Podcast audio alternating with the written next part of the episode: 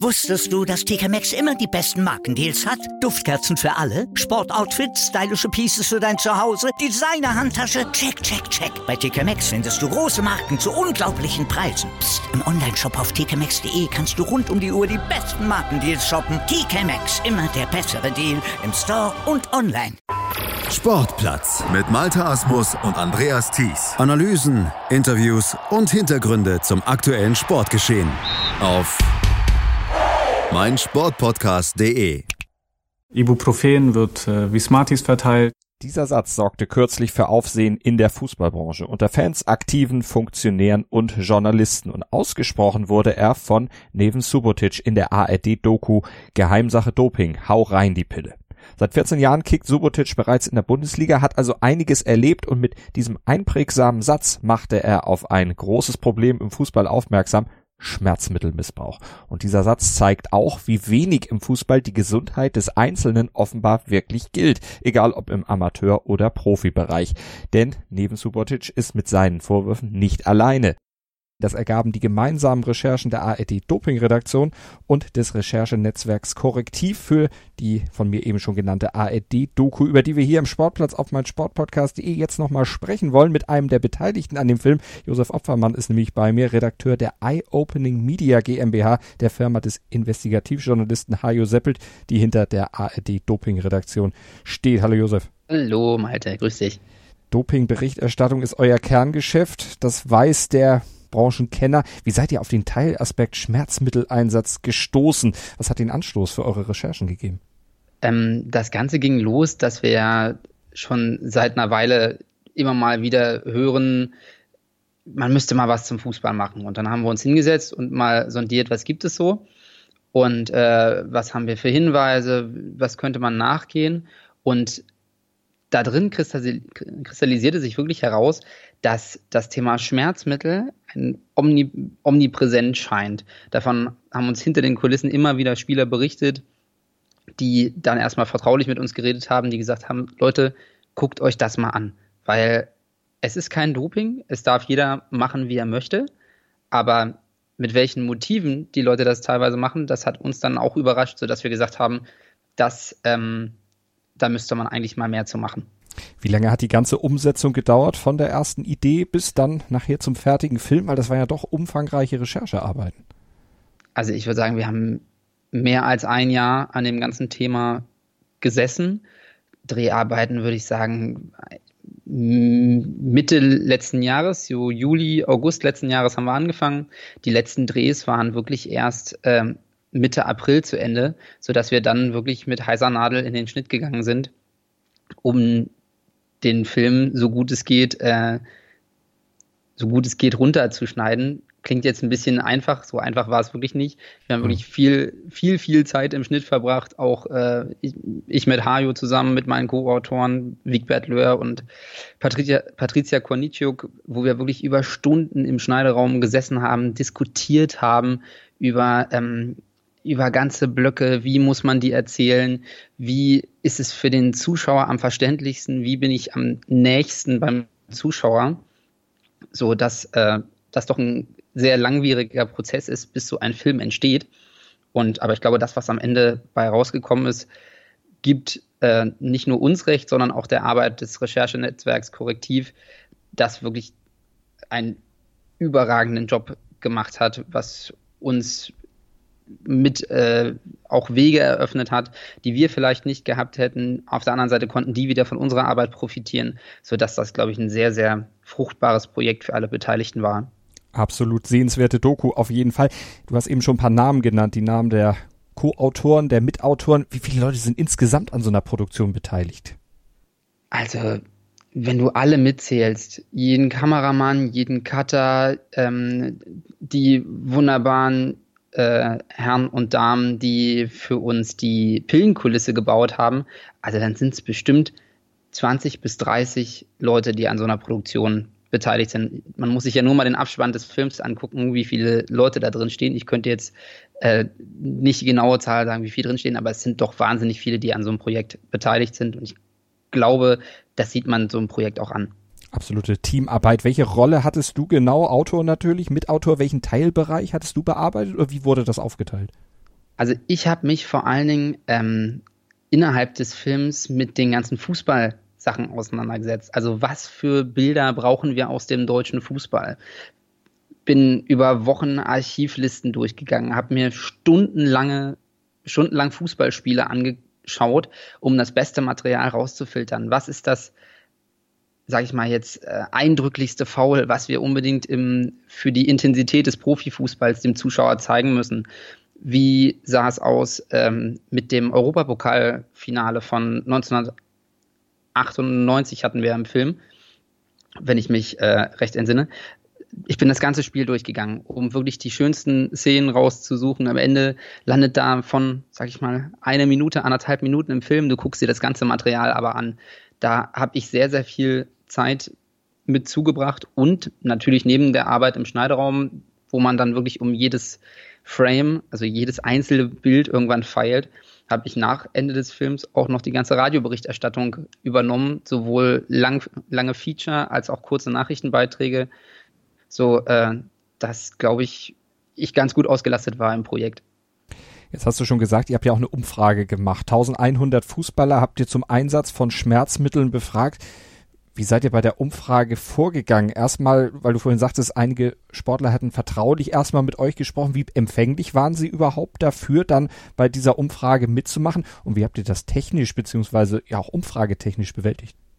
Also Vorreiter dieser ganzen Umfrage war das äh, Recherchezentrum Korrektiv. Die sind auf die Idee gekommen, Leute, wir müssen irgendwie eine Erhebung machen, wie weit verbreitet sind Schmerzmittel, weil sonst bekommen wir wieder vielleicht das Feedback, ja, wir haben uns nur, wir haben nur einzelne Fälle rausgegriffen. Und durch diese Umfrage konnten wir endlich mal zeigen, es ist wirklich ähm, ein Problem, was viele Leute betrifft. Und wir sind dann ganz einfach, was heißt ganz einfach vorgegangen? Jeder von uns hat irgendwie einen Fußball-Landesverband übernommen, hat sich die Vereine rausgesucht ab Bezirksliga und ist losgestiefelt und hat die ganzen Leute angeschrieben. Adressen rausgesucht, E-Mails geschrieben, äh, über Messenger-Dienste die Leute kontaktiert und gesagt, Leute, wir haben diese Umfrage gemacht, sind wir vorher durchgegangen, was wollen wir ungefähr abfragen? Und dann hat jeder von denen äh, eine Nach oder ganz, ganz äh, tausende Vereine von uns wirklich dann eben diese, ähm, diesen Link zugeschickt bekommen, so dass dann auch eben der entsprechende Rücklauf sein konnte, weil ich glaube, jeder, der für seine Bachelorarbeit schon mal eine Umfrage oder für seine Masterarbeit schon mal eine Umfrage erstellt und mhm. gemacht hat, der merkt irgendwann, es ist ganz schön schwierig, überhaupt Antworten zu kriegen. Und wir waren am Ende doch erstaunt, dass sich so viele beteiligt haben. Gab es Hindernisse auf dem Weg zu diesen Umfragen, dass vielleicht auch Vereine gesagt haben, pff, geben wir nicht weiter solche Links, das wollen wir nicht, da möchten wir eigentlich gar nicht mitarbeiten, nicht mithelfen? Das kommt, ist auf jeden Fall vorgekommen. So, das reicht dann von, woher haben Sie meine Telefonnummer, äh, bitte kontaktieren Sie mich nicht, bis hin zu, ähm, spielt in unserer Mannschaft keine Rolle, sehen wir keinen Bedarf, das weiterzugeben. Aber umso schöner war es dann eben, dass doch viele Vereine gesagt haben, alles klar, leite ich weiter an die, ähm, an meine Spieler, dass sie daran teilnehmen. Und so ist dann eben auch eine ziemlich große Datenlage zusammengekommen. Jetzt war das Ergebnis, du hast es ja vorhin schon gesagt, schon recht heftig, zeigt eben auch, dass da tatsächlich Bedarf ist, sich das Ganze mal näher anzugucken. Jetzt war eure Umfrage ja nicht repräsentativ. Wäre sie repräsentativ gewesen, was wäre dann aus eurer Sicht für das Ergebnis zu vermuten gewesen? Ähnliches Ergebnis wie das, was am Ende rausgekommen wäre? Das lässt sich, das lässt sich schwer sagen. Wir haben natürlich irgendwie, wir haben die Zahlen auch schon bereinigt. Da sind auch noch Sachen rausgeflogen, so dass wir für uns davon ausgehen konnten, das hat für uns schon eine Strahlkraft, diese Zahl. Ich könnte jetzt nur spekulieren, auf was für Zahlen da hinausgelaufen mhm. ist. Fakt ist aber, das, was wir jetzt an Rücklauf bekommen nach dem Film, was an Kommentaren in den Social Media auftaucht, gibt mir schon den Eindruck, es ist ein weit verbreitetes Problem. Was, wenn man die Kommentarspalten unter unseren Facebook-Videos sieht, da ist immer wieder davon die Rede, in der Kreisliga gang und gäbe. Ich stehe jeden Sonntag mit Schmerzmitteln auf dem Platz.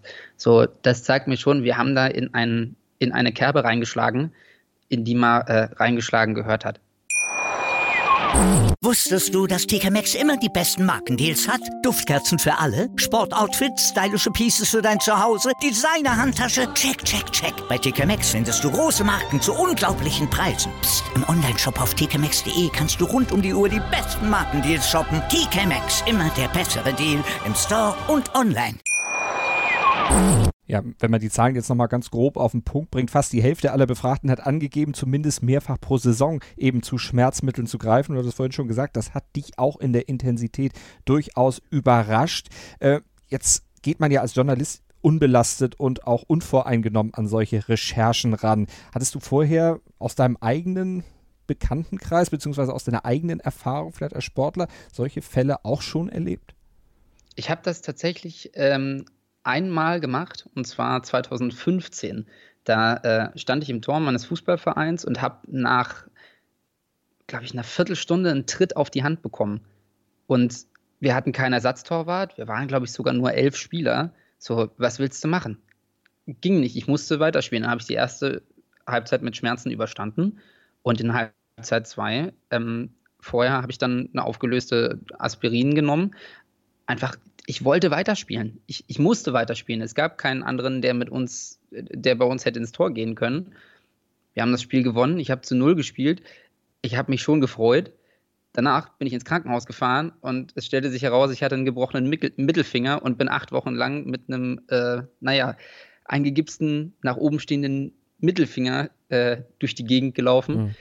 Das hat mich schon eine ganz, das hat mich dann schon ganz schön viel gekostet und da stelle ich dann so fest, wenn das Leute wirklich sehr, sehr häufig machen, also vor jedem Spiel Schmerzmittel nehmen, was die sich auf Dauer und ihrem Körper dann eben zumuten, über die Belastungsgrenze zu gehen, das haben, glaube ich, auch Beispiele bei uns im Film gezeigt, das kann nicht gesund sein. Und ich für meinen Teil würde sagen, ich würde es auch, ich würde es auch nicht mehr so machen. Ich würde mhm. versuchen, mich aus tatsächlich dann zu sagen, mittlerweile Trainer geht nicht, ich kann es nicht.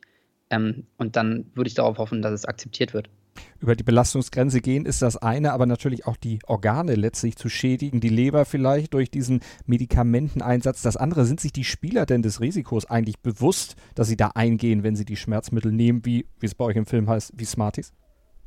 Naja, neben Subotic hat das ja ganz gut im Film dargestellt, dass ähm, aus seiner Sicht äh, die Vereine nicht genug aufklären und wenn das aus seiner Sicht auf Profi-Ebene schon nicht passiert, dann möchte ich mir nicht vorstellen, wie das auf Amateurebene ähm, aussieht, dass da keinerlei Sensibilisierung aus den Vereinen möglicherweise kommt.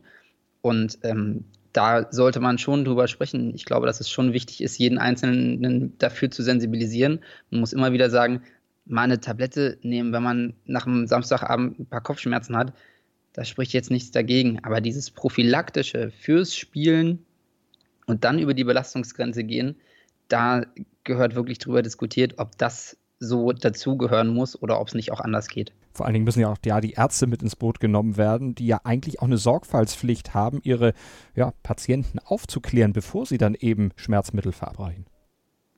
Ja, also die Ärzte haben wir ja auch mit in den Film gepackt, sowohl den Konstantinos Gafalzis aus Mannheim als ähm, auch den Mannschaftsarzt der TSG Offenheim die uns natürlich auch gesagt haben, sie achten darauf, wie es, ähm, wie es zu sein hat und sie verteilen nicht einfach mal so Schmerzmittel, aber sie haben auch dargestellt, dass da natürlich immer ein Spannungsverhältnis da ist zum Trainer, Trainerteam.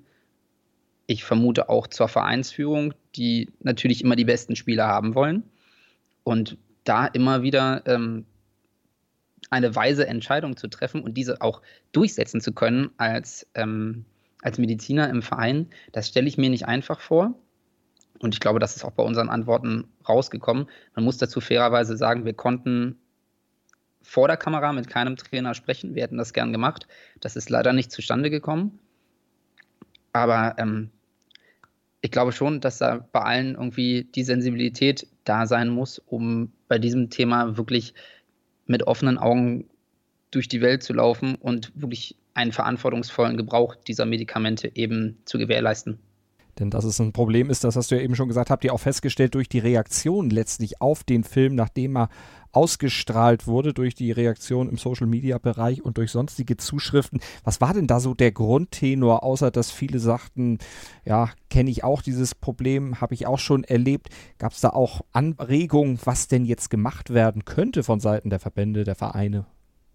Na, so richtig Anregungen nicht. Manchmal war so der Tenor, so Leute, das wissen wir doch alle schon. Das ähm, machen ganz viele. Das eine, dass der Einzelne das vielleicht weiß, die Öffentlichkeit aber noch nicht weiß, das ist, glaube ich, etwas, äh, was langfristig bleiben muss, eine Diskussion über dieses, über dieses Thema. Ansonsten so, was konkret gemacht werden muss, der, der Tina war so ein bisschen, sensibilisiert die Leute dafür. Ihr habt das mit eurem Projekt jetzt schon getan, aber diese Sensibilität, dass die eben jetzt auch bei den Verbänden ankommt, dass darüber gesprochen wird. Also zum Beispiel der Deutsche Fußballbund hat äh, gerade zu einer Online-Sprechstunde eingeladen, wo er Interessenten, Fußballspielerinnen und Fußballspieler ähm, zu dem Thema informieren möchte, mit Toni Graf Baumann, der bei uns im Film auch ähm, über seine Erfahrungen bei der Aufklärung von Schmerzmittelmissbrauch berichtet hat. Der soll jetzt eben im Auftrag des DFB für das Thema weiter sensibilisieren. So viel wir hören, werden sich auch die Fußball-Landesverbände mit diesem Thema befassen. Der Berliner Fußballverband hat sich dazu schon geäußert, dass es da mehr Aufklärung geben muss. Also es bewegt sich was und ich glaube, das ist eine Richtung, die man weiter verfolgen könnte. Weil ich glaube, es geht nur über Aufklärung. Du, die Weltantidopingagentur wird Schmerzmittel auf absehbare Zeit aus meiner Sicht nicht auf die Dopingliste packen. Das ließe sich überhaupt nicht wahrscheinlich aus deren Sicht ähm, machen, weil es ist immer die Diskussion auch da, wie willst du jemandem nachweisen, dass er Schmerzmittel missbräuchlich nimmt? Oder nimmt er sie einfach nur gegen Schmerzen? Ich kann mhm. jemandem, der Zahnschmerzen hat, nicht einfach verbieten, Schmerzmittel zu nehmen. Das geht nicht. Und deswegen es einfach so auf die Dopingliste zu packen, wäre gar nicht möglich, obwohl wir natürlich im Film Argumente aufgezeigt haben, die diese Diskussion sehr wohl nähren, dass man mhm. darüber sprechen muss. Zumal ein Argument dafür, es eben nicht auf die Liste zu packen, wohl ist, dass äh, ein Schmerzmittel erstmal per se nicht leistungssteigernd wirkt, sondern eher leistungserhaltend. Also es ist aber irgendwo dann doch schon wahrscheinlich eine Definitionssache.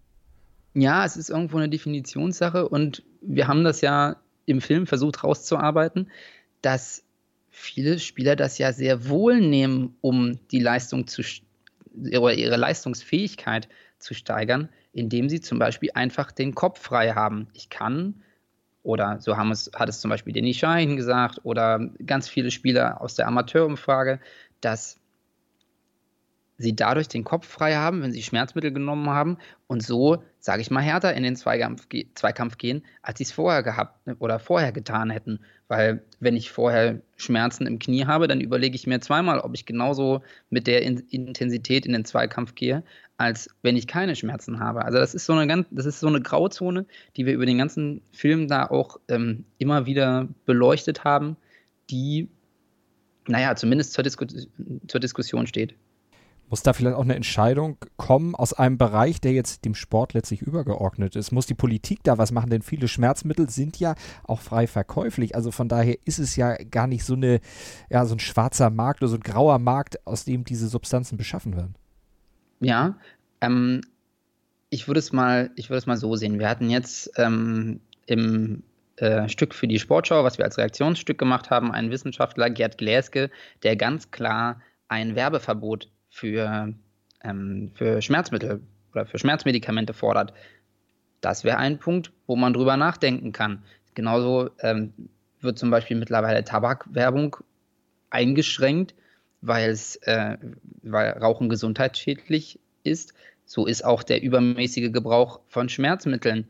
Zumindest erhöht sich dadurch das Risiko, dass es gesundheitsschädlich ist. Also das wäre zum Beispiel ein Punkt, über, das man über den man diskutieren könnte.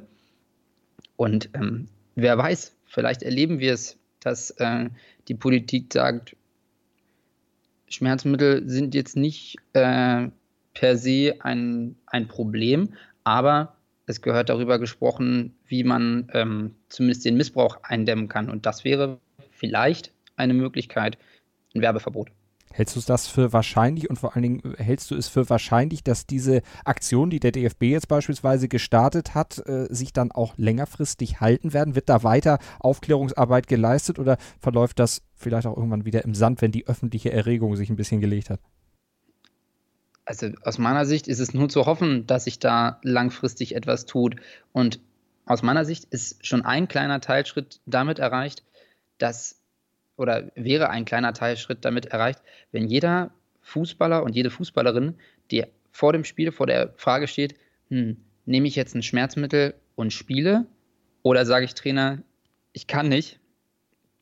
Und ähm, wenn dann in so einem Fall die Entscheidung fällt, ich kann nicht spielen, weil ich zu viel Schmerzen habe, dann haben wir, glaube ich, mit unserem Film schon oder mit unserem ganzen Projekt, auch mit Korrektiv, etwas erreicht, was ganz, ganz wichtig ist, dass ähm, wieder der Gedanke da ist, der Sport ist zur Gesunderhaltung gedacht und nicht, um sich noch mehr kaputt zu machen. Und wenn ich nur Medikamente nehme, um dann spielfähig zu sein, dann tue ich meinem Körper überhaupt nichts Gutes, sondern äh, schädige ihn damit noch mehr, weil ich die Schmerzgrenzen verschiebe, weil ich meine Muskeln nicht ausheilen lasse und die Schmerzen betäube, indem ich Schmerzmedikamente nehme. Aber ich glaube, wenn wir den Gedanken bei jedem und jeder eingepflanzt haben, dann haben wir schon eine ganze Menge erreicht für die Zukunft. Aber ich freue mich natürlich auch, wenn weiterhin über dieses Thema diskutiert und gesprochen wird. Das wird es bestimmt. Vor allen Dingen wird ja wichtig sein, nicht nur bei den Sportlern das Ganze zu implementieren, sondern eben auch bei den Verantwortlichen, die ja letztlich auch noch ein Interesse dran haben, dass jemand dann möglichst schnell wieder spielt. Ähm, werden, also die, die Leitung der Sportler wird wahrscheinlich kürzer sein als die der Verantwortlichen. Ähm, lässt sich schwer sagen. Was wir zumindest feststellen, ist, dass wir aus der deutschen Fußballliga noch gar nichts gehört haben. Es hat sich kein Verein öffentlich geäußert. Ähm, die DFL hat sich selber zu unseren Recherchen nicht geäußert, jetzt im Nachgang. Ein, der einzige, der eben gerade dadurch im Fokus steht, ist der Deutsche Fußballbund, der auch einiges angestoßen hat und auch gesagt hat, dass er noch mehr machen möchte, zum Beispiel mit der ähm, Bundeszentrale für gesundheitliche Aufklärung noch weiter in den Dialog zu gehen. Das war zumindest die Aussage vom DFB. Aber ähm, dass aus der deutschen Fußballliga nichts kommt, das finde ich schon sehr bemerkenswert, weil wir haben nicht nur über den Amateurfußballbereich gesprochen. Wir haben auch vor allem, vor allen Dingen über den Profibereich gesprochen. Und dass davon nichts kommt, das finde ich sehr, sehr bemerkenswert, dass da keiner sich nach außen traut. Der Einzige, der sich geäußert hat, war Matthias Ginter im Interview von ähm, Sport 1. Das fand ich sehr bemerkenswert, der auch geschildert hat, ähm, dass er mal nach einem, nach einem Länderspiel mit einer angebrochenen Rippe dann ähm, sich fürs nächste Spiel hat Schmerzmittel geben lassen oder selbst genommen hat, um spielen zu können. Wo ich dann so denke, wenn ich eine gebrochene Rippe habe, muss ich dann unbedingt Fußball spielen oder gebe ich meinem Körper nicht die, nicht die Möglichkeit, mich auszukurieren? Also ich glaube, das zeigt ganz gut, wie viel Druck in diesem System herrscht. Und ich glaube, dass der Druck auch bei einigen gerade dafür sorgt, dass sie erstmal die Füße stillhalten und gucken, dass sie sich vielleicht lieber nicht zu einem Thema äußern, aber Beweise dafür habe ich nicht. Es ist nur mein Eindruck. Mal gucken, ob sich dieser Eindruck dann in den nächsten Wochen und Monaten noch verfestigen wird. Ich nehme an, ihr bleibt natürlich von Eye Opening Media GmbH dran am Thema mit der ARD Doping Redaktion. Was ist euer nächstes Projekt? Kann man da schon was sagen? Wiss, wisst ihr schon, was als nächstes uns bald vielleicht im Fernsehen ereilen wird?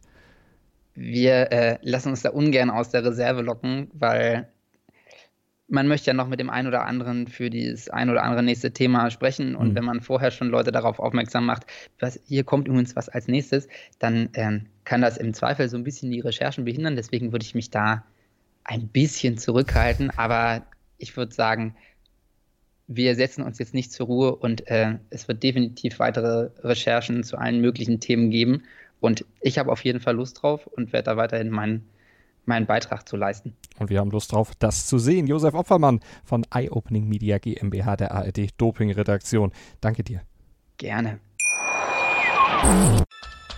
Was zum Teufel, du Bastard? Du bist tot, du kleiner Hundeficker. Und dieser kleine Hundeficker, das ist unser Werner. Ein ganz normaler Berliner Kleinstkrimineller, der dann aber im Knast das Ding seines Lebens dreht. Una Fantastica Risetta Perla Pizza. Er klaut seinem Zellengenossen ein Pizzarezept. aber nicht irgendeins. Und mit dem eröffnet Werner dann die beste Pizzeria Berlins. Doch Werners Glück ist nur von kurzer Dauer. Denn es hagelt Probleme. Werners Pizzaparadies. Erstmals großes Kino- und Podcast-Format.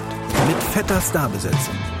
Alina But, Kida Ramadan, Edin Hasanovic, Oliver Koritke, Ralf Richter, Ben Becker, Winfried Glatzeder, Anna Schmidt und viele mehr. Abonniert die Scheiße. Jetzt macht schon, mach! Sportplatz mit Malta Asmus und Andreas Thies. Analysen, Interviews und Hintergründe zum aktuellen Sportgeschehen auf meinsportpodcast.de.